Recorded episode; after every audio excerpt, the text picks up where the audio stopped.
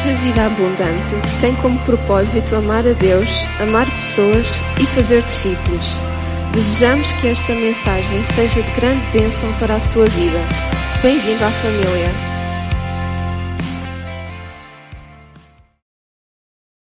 Eu vou convidar os irmãos a abrir a palavra de Deus em Mateus. É. Os irmãos já sabem, né? logo à noite vamos ter a ceia de Natal. Jantar. Vamos mesmo jantar.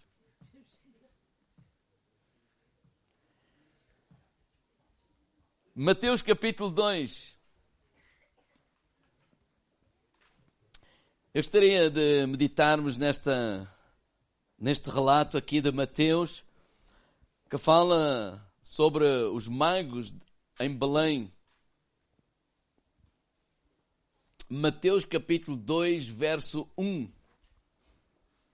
Eu sei que já lemos, já relemos, mas vamos voltar a ler outra vez, está bem?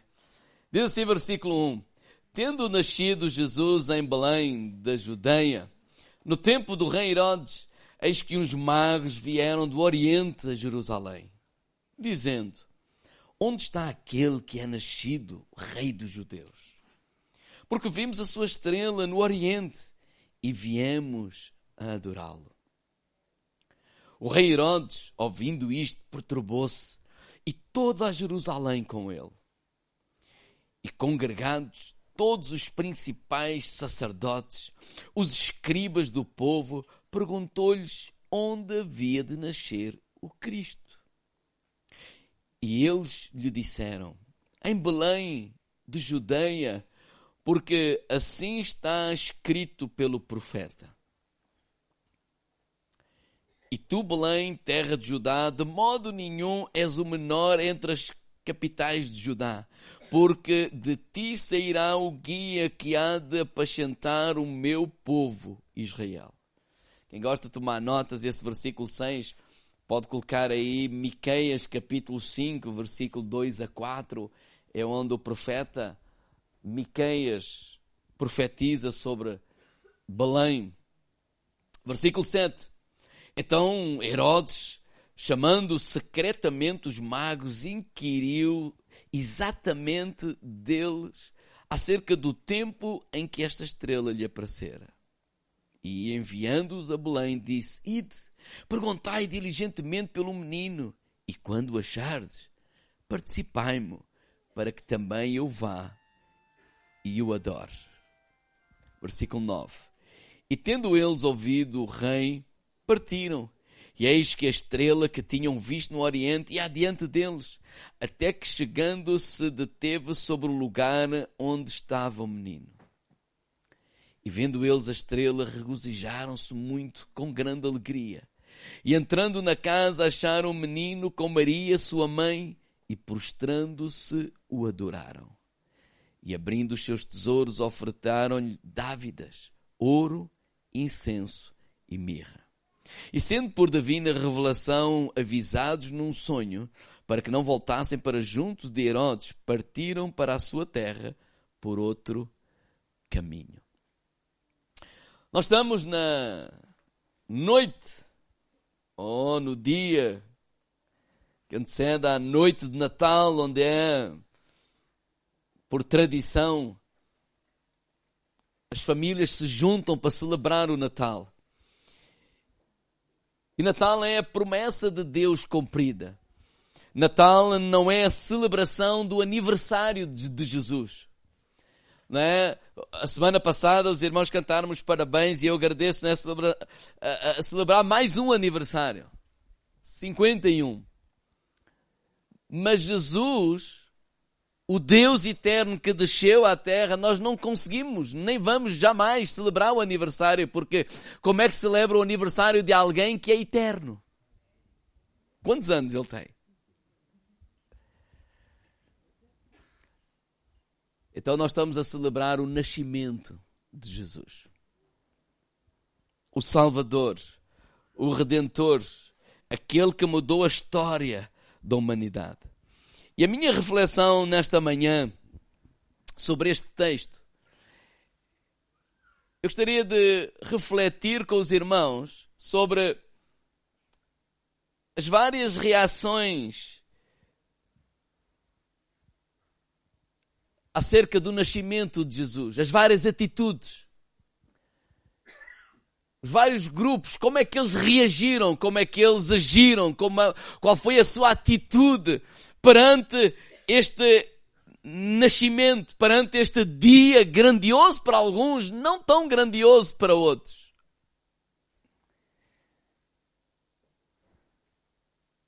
Uns reagiram com hostilidade, outros reagiram com indiferença e outros reagiram com adoração.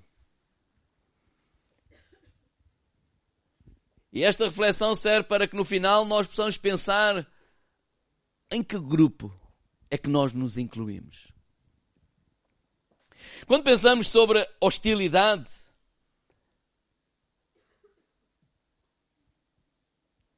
esta reação de ódio, hostil, raiva, inveja, vontade de matar, eliminar, destruir, essa foi a reação do rei Herodes. Sim ou não? Ela está aqui representada pelo rei e ele é um dos protagonistas desta história que acabamos de, de ler. O rei Herodes, ele era o rei lá naquele lugar da Judeia. Quando estes homens, estes magos, não é? Noutras traduções falam os sábios, outras traduções dizem homens que estudavam as estrelas. Talvez hoje podemos dizer assim, olha, uns cientistas nos dias de hoje. Homens que vêm de longe. Não vamos falar sobre isso hoje, mas prepararam esta viagem, quem sabe, meses, anos. Mas quando eles chegam a Jerusalém e eles falam diretamente com o rei Herodes, no versículo 2, diz que onde está? Uh, eles perguntam onde está aquele que é nascido rei dos judeus. E esta palavra rei trouxe fúria ao coração de Herodes, porque rei só há um na cabeça dele. Não, quem manda aqui sou eu. Não há espaço para mais nenhum rei. A terra é minha. Quem manda sou eu. Esse tal de Jesus que vocês andam para aí a falar, na minha terra não tem espaço. Não tem lugar. E a verdade é que isso não é muito diferente nos dias de hoje. Porque hoje nós podemos olhar para a sociedade e também há um grupo que é hostil a tudo o que vem da parte de Jesus. A Bíblia diz que o mundo jaz no maligno. Tudo o que vem de Deus, de Jesus, não. Vivemos numa sociedade, quer nós acreditemos nisso ou não, é anti-Deus. Qualquer princípio que nós possamos dizer, não, a palavra de Deus diz, não, nós somos rotulados. Durante anos a igreja e em muitos lugares ela tem sido perseguida, cristãos têm sido mortos por seguir a Jesus, por falar de Jesus, por proclamar esta mensagem de Jesus. E a verdade de nós vivermos num país em que supostamente há liberdade religiosa, nós não somos mortos fisicamente, mas não somos tolos para não perceber que de facto há hostilidade quando se refere às coisas de Deus, às coisas de Jesus, de uma forma camuflada, mas de facto são hostis. Ah não, Jesus não tem lugar aqui. Quando nós defendemos a, favor da vida, nós somos rotulados como homofóbicos, como quadrados, como, sei lá, pessoas que não são deste século. E ninguém está a excluir pessoas. Estamos apenas a, a, a declarar um princípio que é da palavra de Deus que nós acreditamos, que é sobre a vida. Não estamos a odiar quem comete aborto. Não estamos a odiar quem decide escolher viver com a pessoa do mesmo sexo. Não, pelo contrário. Só estamos a dizer que de acordo com o princípio da palavra de Deus, aquilo que nós acreditamos, nós dizemos não é isso para a nossa vida. Mas há muitos reis Herodes no nosso meio dizer não, não, tudo o que vem de Jesus, não, isso é, isso é gente que não presta. Algumas pessoas vão dizer, não, pastor, mas há muitas pessoas não têm problema nenhum com Deus. É mesmo é com os cristãos. Sim, é tal e qual como o Salo. O Saulo, quando nós estudamos a vida dele, diz que ele perseguia os daquela seita. Ele chamava-lhes daquela seita. O que facto que está escrito em Atos capítulo 9, a partir do versículo 3, 4 e 5, é que o apóstolo Paulo, pastor não, o Saulo, que ia a caminho de Damasco para perseguir a igreja, para maltratar a igreja, para prender muitos lá daquele dizia daquela seita, uma luz do céu apareceu, ele caiu por terra e daquela daquela luz sai uma voz: Salo, Salo, porque é que tu me persegues? E versículo 5 diz: Ele disse: Quem és, Senhor? E essa voz disse sim, disse o Senhor: Eu sou Jesus, a quem tu persegues. Duro é para ti recalcitrar contra os aguilhões. Então esse ódio que provocou em Herodes, e não só em Herodes, essa vontade de eliminar Jesus, não aconteceu só na primeira noite do nascimento de Jesus. Ele acontece nos dias de hoje. Há um grupo que se enquadra nesta hostilidade em relação ao nascimento de Jesus. Outra reação que nós vemos aqui é a indiferença. E esta indiferença, nesta história aqui, é representada pelos religiosos. O que me deixa estupefacto. Me deixa, por um lado, estupefacto, por outro lado, triste. E, e olhar como é que é possível. E possível porquê? Porque, por incrível que pareça, os mais crentes, os mais religiosos, os mais conhecedores, os que deviam ter corrido e vibrado com o nascimento de Jesus, aqueles que deviam ter mudado a sua agenda, mudado as suas prioridades, mudado tudo por causa deste acontecimento, eles pura e simplesmente não ligaram nenhuma. Os, quem são os religiosos? São os religiosos que os religiosos são todos aqueles que têm todas as informações acerca de Jesus. São todos aqueles que conhecem muito bem o plano de Deus. Por que é que eles conhecem muito bem? Porque eles conhecem a Torá. E, durante, e, e, quando leem a Torá, a lei de Deus, os profetas profetizaram e foi declarado o nascimento de Jesus. Tanto que quando o rei Herodes chama os sacerdotes, chama lá, como está aqui no versículo 3, o rei Herodes ouvindo, uh, perdão, diz no, no versículo uh, uh, uh, 3, o rei Herodes ouvindo isto perturbou-se, versículo 4, e congregados todos os principais sacerdotes, escribas do povo, perguntou-lhes onde havia nascer o Cristo, e eles declararam tal e qual aquilo que estava a acontecer.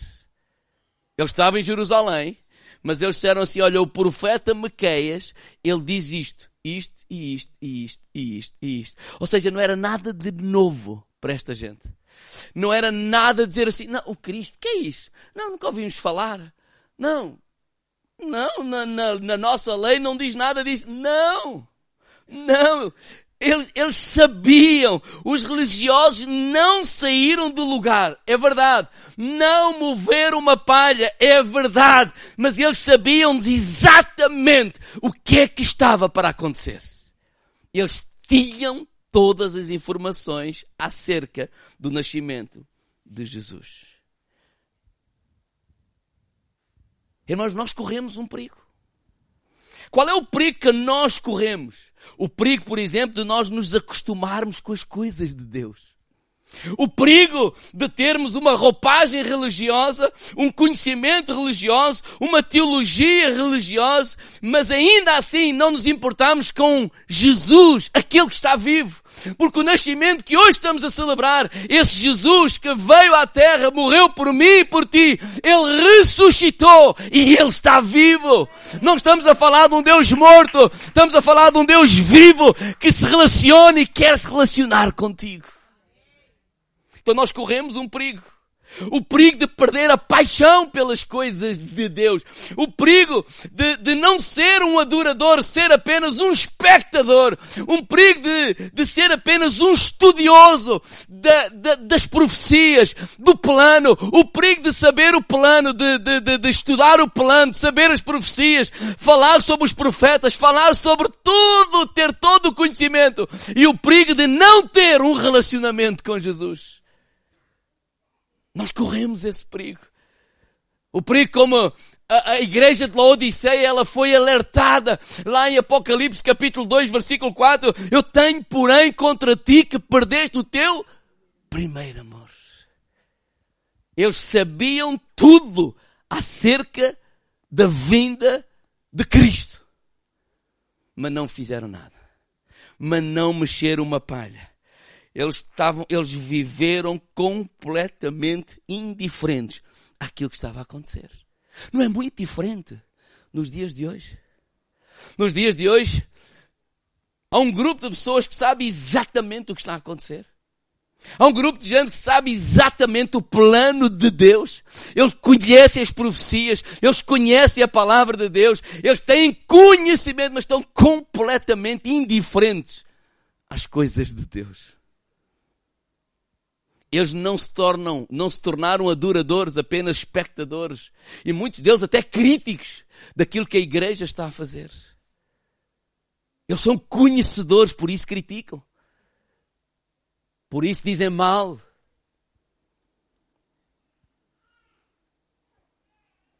Talvez viajem. Talvez comprem prendas. Talvez comam e bebam. Mas completamente indiferentes ao nascimento de Jesus. Então, um grande grupo que se enquadra na hostilidade. Mas há um grande grupo que se enquadra na indiferença. Eu não vou mudar a minha agenda, eu não vou mudar os meus compromissos, eu não vou mudar os meus jantares, eu não vou mudar nada. Eu não estou nem aí para isso. Terceiro e último, quando lemos esta história, percebemos que há aqui uma outra reação, que é uma reação de adoração. Podemos dizer ao irmão lá, de adoração. Ou seja, para muitas pessoas, o nascimento de Jesus provocou esta atitude louca e maravilhosa de adoração. Ele provocou e louca porquê? Porquê que é louca? Porque estamos a falar aqui, está a relatar de uns magos que vêm de longe. São pessoas que não, que nem sequer faziam parte da herança de Israel. São pessoas do Oriente. São pessoas que durante anos ou meses a fio juntaram, prepararam-se para uma viagem que nem sabiam muito bem o que é que iria, o que é que iria acontecer, mas eles acreditaram naquilo que estavam a ver nos astros, naquilo que leram, e eles começaram uma viagem louca por alguma coisa que eles nem sequer sabiam muito bem o que é que ia acontecer e se ia acontecer. E a ser representados por estes homens magos que quando eles estão ali em Jerusalém, eles até já estão perto, na meio, mais de meio da viagem, e quando eles são confrontados com esta informação dos sacerdotes, não é? De onde? Em Belém, não é? Então o que é que eles fizeram? Saíram daquele lugar e foram a correr até Belém. E quando chegaram a Belém, procuraram Jesus. E quando eles encontraram Jesus, eles adoraram Jesus. E ninguém adora Jesus de mãos vazias. Até eles adoraram com incenso, com ouro e com mirra. Versículo 11, entrando na casa, acharam o menino com Maria, com mãe, prostrando-se, o adoraram. Abriram os seus tesouros e ofertaram, ofertaram dávidas, ouro, incenso e mirra. Eles não olharam para o menino Jesus, mas o Rei, o Cristo, o Redentor. E quando eu olho para o Rei, o Cristo, o Redentor. Como diz lá João, no início da sua quarta, no princípio era o Verbo, o Verbo estava com Deus, e o Verbo era Deus, sendo Deus, Criador de todo o universo. Eles se prostraram diante de Deus e o adoraram. E não o adoraram de mãos vazias. Eles ofertaram. A, adoração nos leva a ofertar. E eles ofertaram ao Senhor. Quando pensamos nesta, nesta, nesta reação de adoração, quando lemos, por exemplo, o relato de Lucas capítulo 2, fala de uns pastores. Estão lá no seu, na sua vida, no, seu, no, no campo, com os seus rebanhos. O grupo pode, pode vir subindo. E, vão, e, e eles estão lá a fazer, a, a, a, a cuidar do, dos seus bens. E há um anjo que lhe aparece. E quando aparece esse anjo, ele, esse anjo transmite as boas novas. Lucas capítulo 2, versículo 10 diz, e o anjo lhe disse, não temais, porque eis que vos trago novas de grande alegria, que será para todo o povo, pois na cidade de Davi nasceu hoje o Salvador, que é Cristo, o Senhor. E quando continuamos a ler esse relato, percebemos que estes homens mudaram a sua prioridade, mudaram a sua agenda e eles saem daquele lugar rumo a Belém, eles vão a correr até aquele lugar e eles fazem três coisas. Eles correm até aquele lugar, eles divulgam aquela mensagem do, dos anjos, é alguma coisa que eles começam a divulgar e a divulgar e a divulgar e diz a palavra de Deus que eles voltaram de novo para os campos, glorificando a Deus, adorando a Deus Deus, glorificando a Deus, adorando a Deus. Eles não ficaram indiferentes. Eles se juntaram ao grupo daqueles que adoram Jesus. Oh, glória a Deus. Enquanto uns querem matar, enquanto outros são completamente indiferentes ao nascimento de Jesus. Temos aqui homens simples que correm para adorá-lo. Oh, irmãos, um seguidor de Jesus, ele não se contenta em conhecer a história. Um seguidor de Jesus, ele não se contenta em ouvir um anjo falar. Eles podiam ter ficado lá no campo. Não, um anjo já nos falou. Uau, não! Eles correm, eles querem ver Jesus. Eles querem estar face a face com Jesus. Eles querem procurar Jesus. E é isso que eles fazem. Então nós, como seguidores de, Jesus, nós não podemos nos contentar em saber da história. Nós não podemos nos contentar em ficar apenas com o conhecimento acerca das profecias e daquilo que já aconteceu e daquilo que irá acontecer. Que um dia ele irá voltar para buscar a sua igreja. Não, um seguidor de Jesus, ele corre para Jesus. Porque ele não se satisfaz em saber. Ele não se faz saber acerca de. Não, ele quer conhecer. Ele quer conhecer face a face. Ele quer ter intimidade com Cristo. Ele quer falar com Ele. Quer ser tocado por Ele. E é isso que Deus nos está a chamar a fazer nesta manhã. No meio de toda esta história, igreja. Em que grupo é que nós temos vivido? no grupo daqueles que são hostis a Jesus, aos princípios da palavra de Deus. Vivemos no grupo daqueles que, estão, que são indiferentes.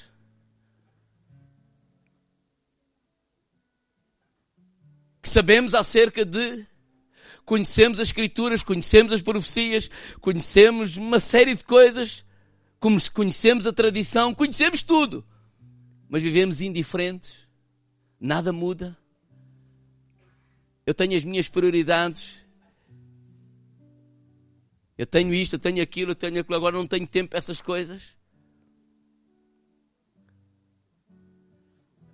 Em que grupo é que nós temos vivido? Ou vivemos, ou fazemos parte daquele grupo que não é nem hostil, nem indiferente, mas é um adorador. Deus nos chama a sermos um adorador. A sermos um adorador. E ninguém adora de mãos vazias. Diga lá irmão lado: ninguém adora das mãos vazias. Só que Deus elevou o nível. Deus elevou o patamar. O patamar hoje não é apenas não é? Uh, ouro, incenso e mirra. Claro que há um significado para isso tudo, mas não quero falar disso hoje. Mas o patamar que ele levou é que aquilo que ele te pede a mim e a ti é a nossa própria vida. Porque ele deu a sua própria vida. Porque Deus amou o mundo de tal maneira que deu. Ele amou de tal maneira que deu. É possível, de facto, dar sem amar. Mas não é possível amar sem dar. Porque Deus amou o mundo de tal maneira que Ele deu o seu Filho unigênito para que todo aquele que nele crê não pereça, mas tenha a vida eterna. Se nós pertencemos ao grupo dos adoradores, nós vamos dar. Não apenas ouro, incenso ou mirra, mas é a nossa própria vida. É isso que Ele requer de nós. É isso que Ele requer de, de, de, de, ti. A tua própria vida. Senhor, eu vivo para te seguir, para te servir, para te amar, para te adorar, para fazer a tua vontade. O apóstolo Paulo, em 2 Coríntios, capítulo 5, verso 15, eu termino com esta passagem. Na versão Olívia, ele diz assim: Se ele morreu por todos, é para que todos os que agora vivem, quem está vivo, não vivam mais para si mesmos, mas para Cristo, o que por eles morreu e ressuscitou. Não vivam mais para si mesmos, mas vivam para Cristo, aquele que morreu e ressuscitou por cada um de, de nós. Vamos ficar de pé.